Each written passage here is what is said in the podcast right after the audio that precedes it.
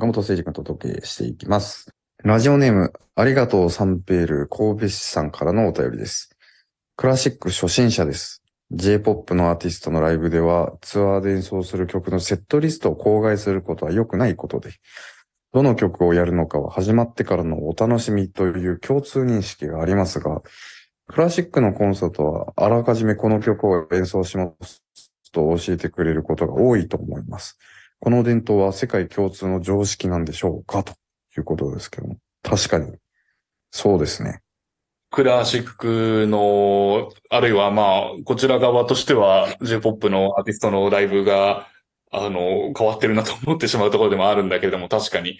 まあでも、これは、どうなんですかね。まあ、あの、クラシックの、なんだろう、こう、その、あの、場所が許せば、その環境が許せば、クラシックのね、コンサートでもこういうふうに、こう、何を演奏するかわからない当日のお楽しみプログラムみたいなのもあってもいいかなとも思うし、まあでもやはりクラシックのお客様は、その、例えば、じゃあ、反田くんが演奏するショパンのピアノソナタを聴きたいと思って、あの、コンサートに足を運んでくれる人とか、あるいは、この演奏家のことはあまり知らないけど、じゃあ、ベートーベンのバイオリンソナタを演奏するんだったら聞きに行こうか、みたいな風なお客さんも、まあ、いらしてくださっているということもあって、まあ、こういう伝統ができてるのかなという気はするんだけれども、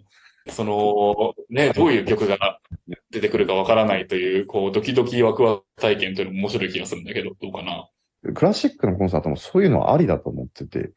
あの、やっぱりそのアーティストの体調とか、やっぱりその前後の出来事とかによっても曲も変えたいっていう気持ちもあると思うんですよね。例えばその、一年前じゃないけど、えー、半年前とかから曲目が決まっていても、当日そんな気分じゃないよねっていうのは、は、みんなあると思うんですよね。だから、このリサイタルお楽しみコンサートみたいのは全然ああり得ると思うし、もう多分、そういう時代になってくるんじゃないかなとは思うけどね、僕も。一番この、あの、全力を向けて演奏できる作品というのを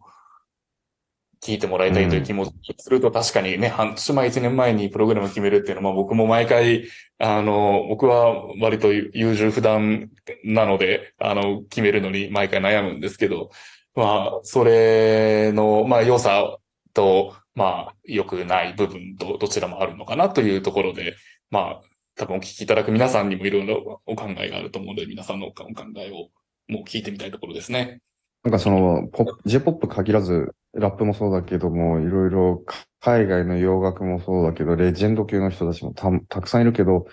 で、その方々が作曲して、で、どういう背景があってっていうのは、あの、もちろん、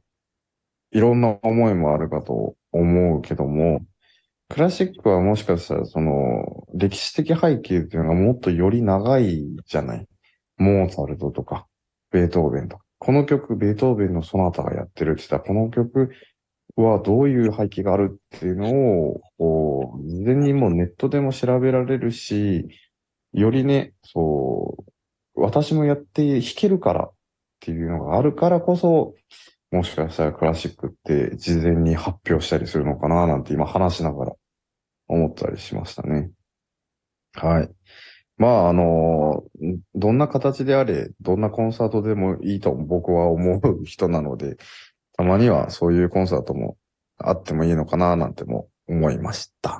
ということで、えーせっかくですので、聖司君と僕の、えー音源をお届けしたいなと思います。ブラームス作曲、バイオリンソナタ第一番より第一楽章。バイオリンは岡本誠司君、えーピアノは私、反田恭平です。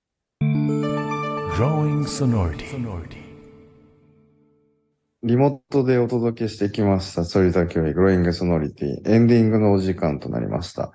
えー、聖司君にも2週にわたってお付き合いいただきましたが、どうでしたか？いや、イタリアからの、えまあ、リモート収録ということで、まあ、少し音質など聞き苦しい点があったかもしれませんが、えー個人的にはやっぱりイタリアの JNO のツアー中に、まあ、反田君ともフィードバックをしながらいろんな話ができたのはとても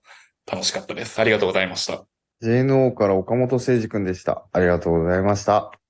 りがとうございました。そしてあなたからのメッセージもお待ちしております。宛先は、ソリトアットマーク mbs1179.com、sorita アットマーク mbs1179.com、番組公式インスタグラムの DM でも受け付けております。えーここまでのお相手はソリタキョヘでした。また来週お会いしましょう。さようなら。